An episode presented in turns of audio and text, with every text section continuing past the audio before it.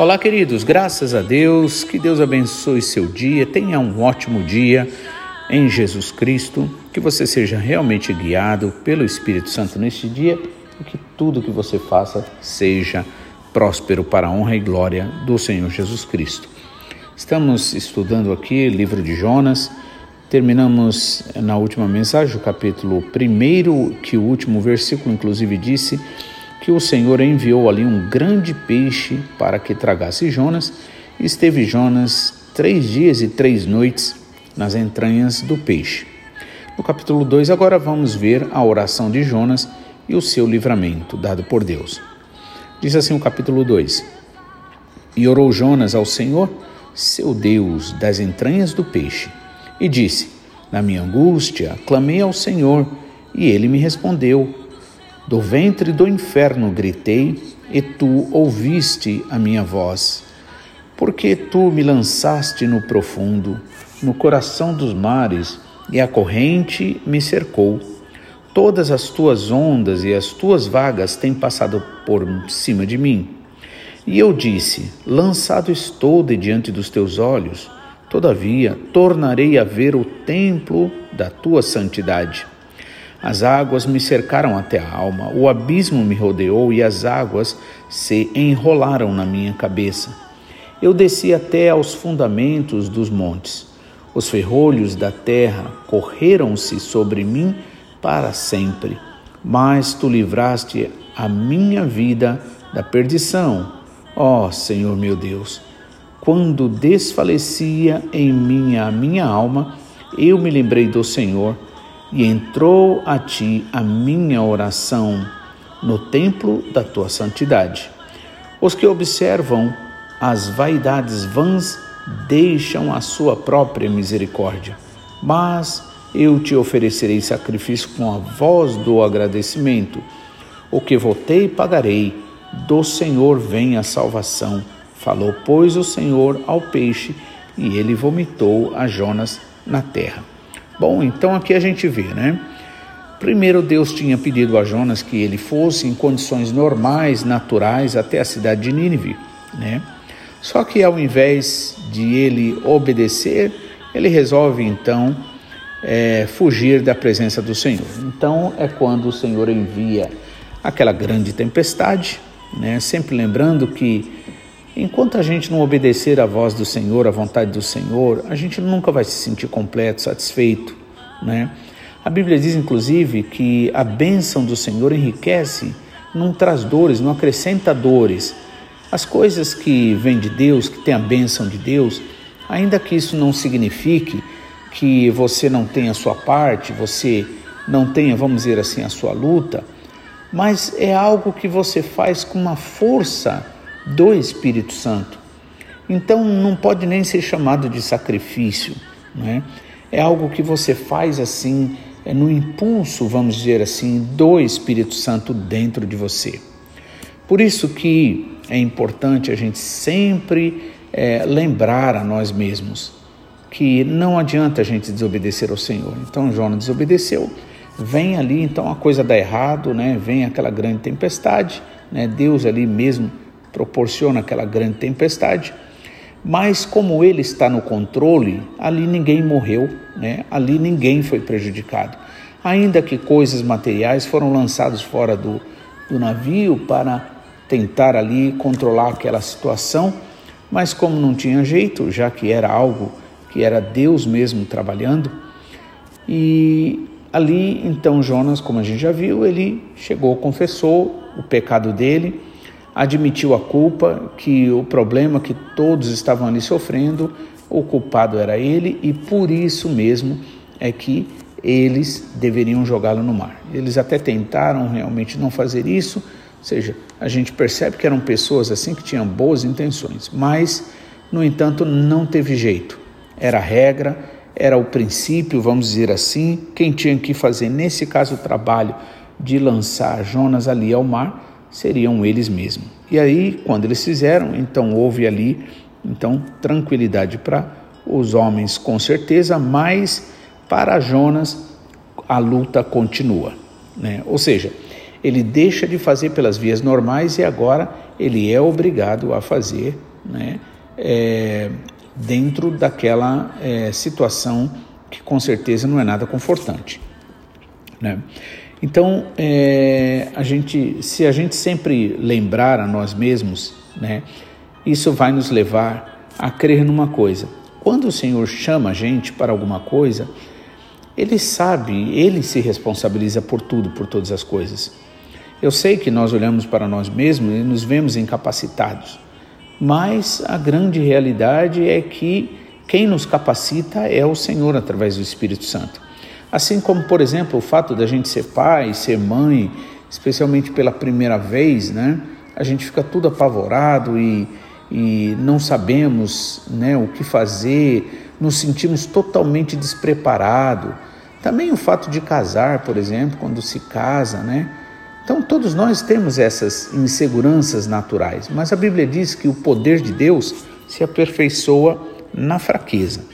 Então, é exatamente nesse ponto que Deus vai ensinando a gente a confiar, a se tranquilizar e a realmente esperar no tempo do Senhor. Então Jonas agora, ele foi ali engolido por aquele grande peixe. A Bíblia não diz que é uma baleia, que foi uma baleia, né? No entanto, diz que foi um grande peixe. Então, se é, qualquer coisa que se falar fora da Bíblia, não dá para a gente é, aceitar como se realmente seja, mas pode ser também, né? Embora segundo a ciência, né, os cientistas diz que a, a, a, garganta da baleia, na verdade, ela é pequena e não teria condições, por exemplo, de passar um, uma, um, algo do tamanho de um ser humano. No entanto, é, isso também não exclui a possibilidade, porque Deus é Deus e Ele é livre para agir conforme ele agiu. Como eu gosto de lembrar, o maior dos milagres está sempre à nossa vista. O sol está todo dia aí, a natureza, né? ainda que sim, claro, dentro de princípios. Mas a Bíblia diz que foi um grande peixe. E aí veja só, agora Jonas, ele sabe que não tem jeito, ele tem que se voltar para Deus. E qual, qual é a primeira coisa que ele faz? É a oração.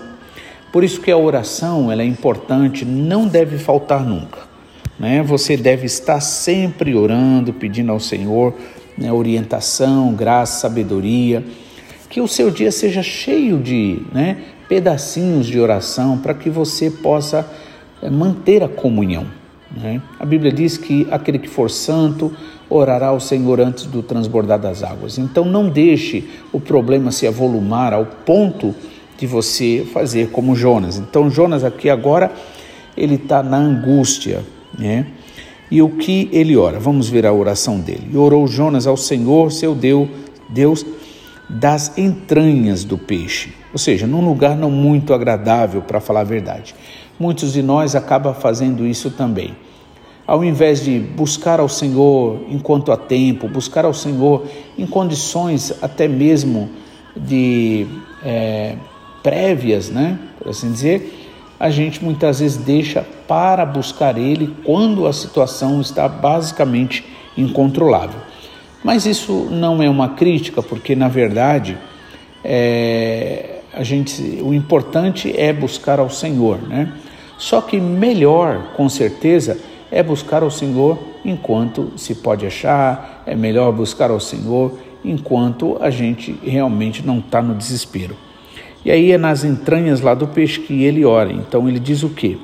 Na minha angústia clamei ao Senhor, né? Ele sabe que o nosso Deus, ele atende na angústia. E ele me respondeu: do ventre do inferno gritei. Olha só a situação em que ele se, né, é, é que ele entrou ali, né? No, do, uh, do ventre do inferno gritei, e tu ouvistes a minha voz porque tu me lançaste no profundo do coração dos mares. Agora ele entende que ele está naquela situação por consequência da desobediência dele e Deus, como um pai que corrige né, aos seus filhos, ele assim faz, ele corrige. Eu sei que muitas vezes a situação, é, a gente pensa, poxa vida, é, vai ser tudo destruído, ah, e, e a gente começa a pensar muitas coisas ruins, por exemplo. Mas lembre de uma coisa: vamos insistir, vamos ensinar a nós mesmos, né? vamos declarar sempre que Deus está no controle de tudo e de todas as coisas, e o Senhor sabe e conhece cada uma das situações. E ali, na continuidade, vamos ver o que ele diz. É, porque tu me lançaste no profundo no, ah, no profundo, no coração dos mares, e a corrente me cercou. Todas as tuas ondas e as tuas vagas têm passado por, por cima de mim. E eu disse: Lançado estou de diante dos teus olhos, todavia tornarei a ver o templo da tua santidade. Ou seja, em um momento então ele ali se sente cortado, ele se sente excluído da presença de Deus. Mas a verdadeira fé, ela vai além é, das situações naturais, dos nossos erros, né? Nós cremos verdadeiramente num Deus de amor, de graça e misericórdia, que nos amou de tal forma ao ponto de enviar o que ele tinha de melhor, o seu Filho Jesus Cristo. Então, por isso ele pôde dizer logo em seguida: Tornarei a ver o templo da tua santidade. Deus é aquele que realmente nos dá esperança. Por isso que a palavra de Deus não pode faltar em nós. Porque se a semente da palavra de Deus estiver em nós, em um momento ou em outro, ela vai frutificar. E aí ele diz, no versículo 5: As águas me cercaram até a alma, né? o abismo me rodeou e as águas se enrolaram na minha cabeça. Mar, na verdade, se a gente for ver significativamente aqui espiritualmente, mar significa o mundo. Muitas vezes é aquele lance, né?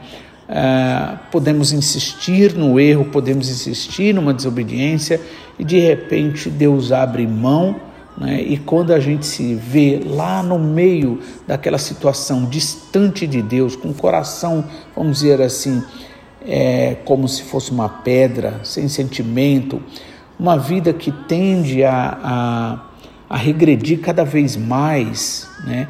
Por isso eu acho importante uma coisa, a gente orar e pedir a Deus temor do Senhor. Porque para mim o temor de Deus é uma forma de, de um breque, para não deixar a gente ir ladeira abaixo.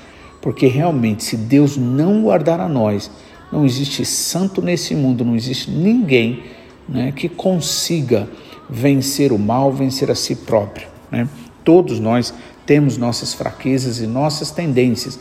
O único santo puro, verdadeiro mesmo nesse sentido é o nosso Senhor Jesus Cristo. Então, as águas me cercaram. Águas também significa palavras, né? Nesse caso, palavras que é, podemos fazer essa comparação, né? O caso de Jonas aqui foi um fato, mas podemos espiritualmente tirar a lição as palavras, as palavras que o mundo diz, que tira toda a esperança, que tira toda a alegria, não é? Tira toda a certeza de algo melhor. As águas me cercaram até a alma, o abismo me rodeou e as águas se enrolaram, as algas se enrolaram na minha cabeça. Eu desci até os fundamentos dos montes. Os ferrolhos da terra correm, correram sobre mim para sempre mas tu livraste a minha vida da perdição, ó Senhor meu Deus. Então, aqui ele sempre agora afirmando que o Senhor é o Deus que livra, é o Deus que salva, é o Deus que transforma. Por isso, Senhor, convida você, convida a mim para que nós possamos realmente confiar nele, né? entregar a nossa vida. Como diz né, um dos salmos, entrega o teu caminho ao Senhor, confia nele e o mais ele fará. Que Deus abençoe, que você fique na bênção do Senhor. Em nome de Jesus. Até amanhã.